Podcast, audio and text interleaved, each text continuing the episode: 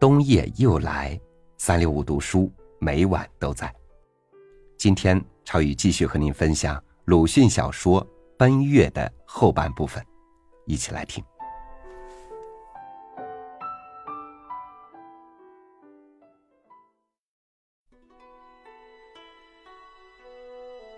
还没有走完高粱田，天色已经昏黑，蓝的空中现出明星来。长庚在西方格外灿烂。马只能任着白色的田藤走，而且早已筋疲力尽，自然走得更慢了。幸而月亮却在天际渐渐吐出银白的清辉。讨厌！一听到自己的肚子里咕噜咕噜的响了一阵，便在马上焦躁了起来。偏是谋生忙。便偏是多碰到些无聊事，白费功夫。他将两腿在马肚子上一磕，催他快走，但马却只将后半身一扭，照旧的慢腾腾。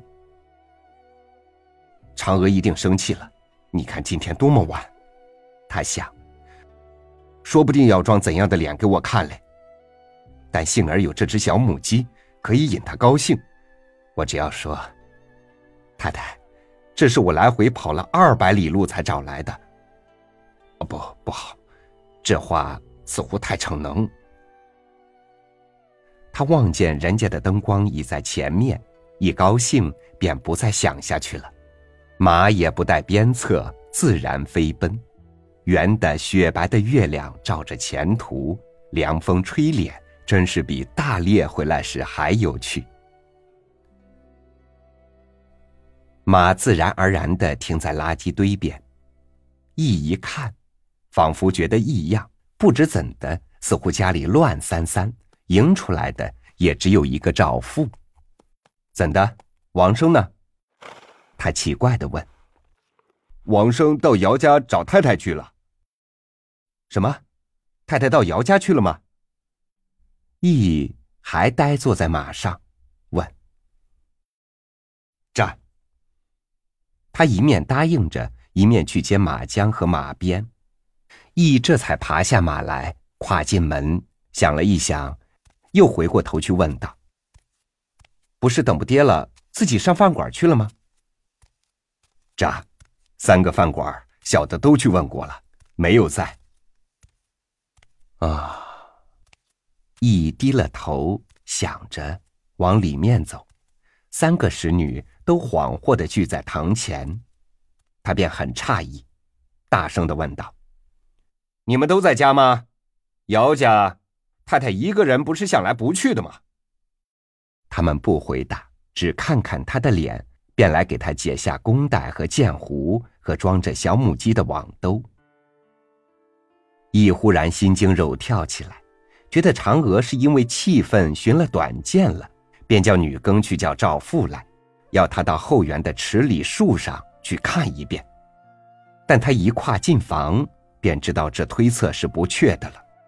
房里也很乱，衣箱是开着，向床里一看，首先就看出失少了首饰箱。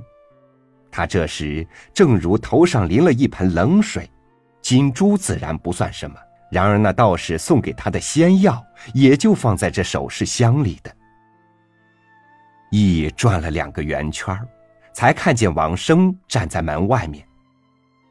回老爷，王生说：“太太没有到姚家去，他们今天也不打牌。”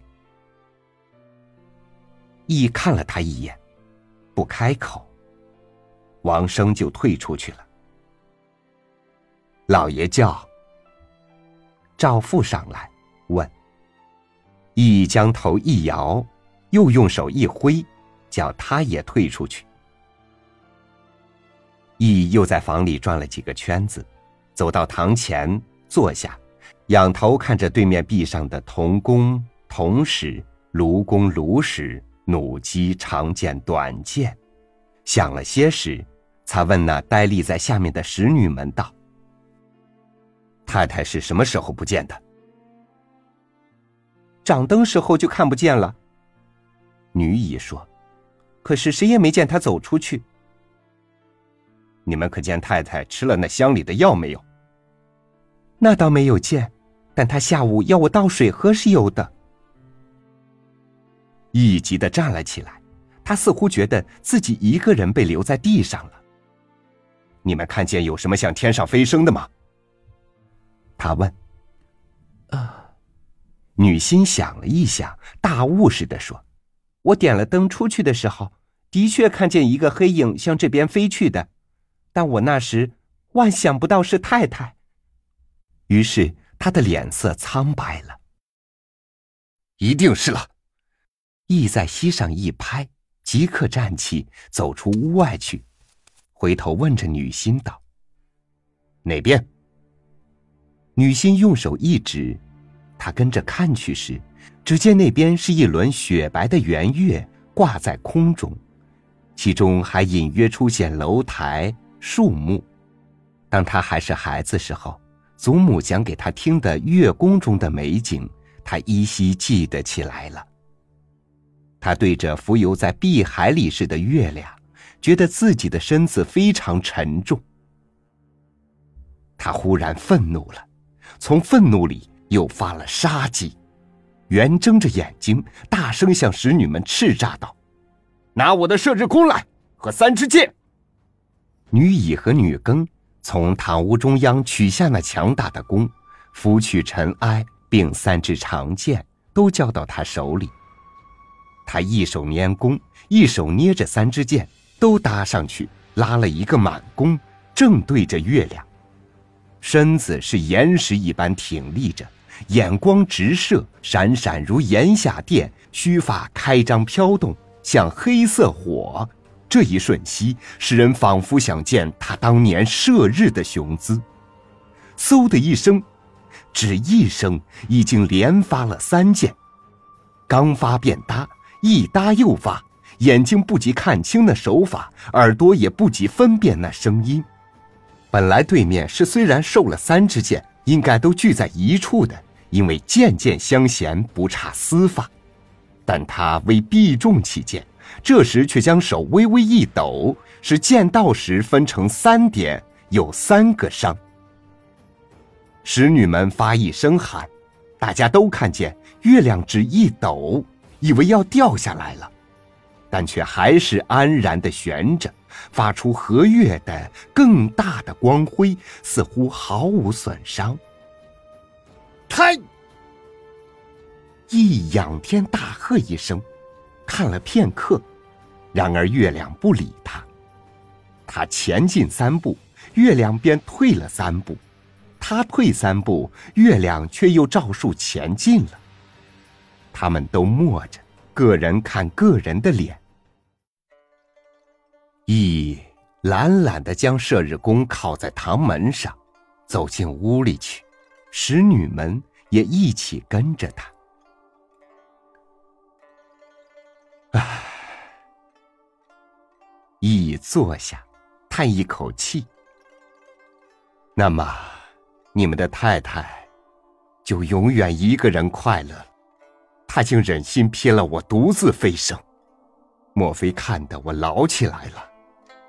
但他上月还说，并不算老，若以老人自居，是思想的堕落。这一定不是的，女乙说。有人说，老爷还是一个战士，有时看去简直好像艺术家。女乙说：“放屁！”不过吴老鸭的炸酱面却也不好吃，难怪他忍不住。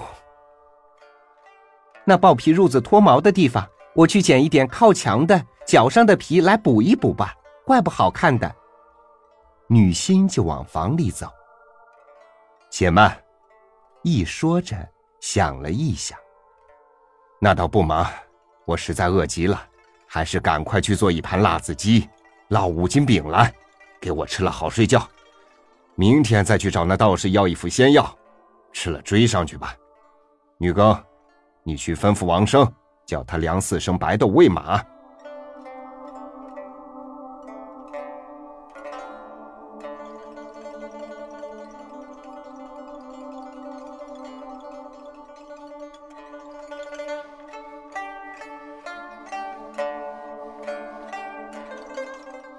读故事的时候，我喜欢把故事里的人物放到我的身边来，去一一对应，去体味故事里的人物内心。这样的过程，我读到了自己多角度的生活，也更懂得了将要面对的人生。真心希望这样的故事，你也喜欢。我是超宇，下期见。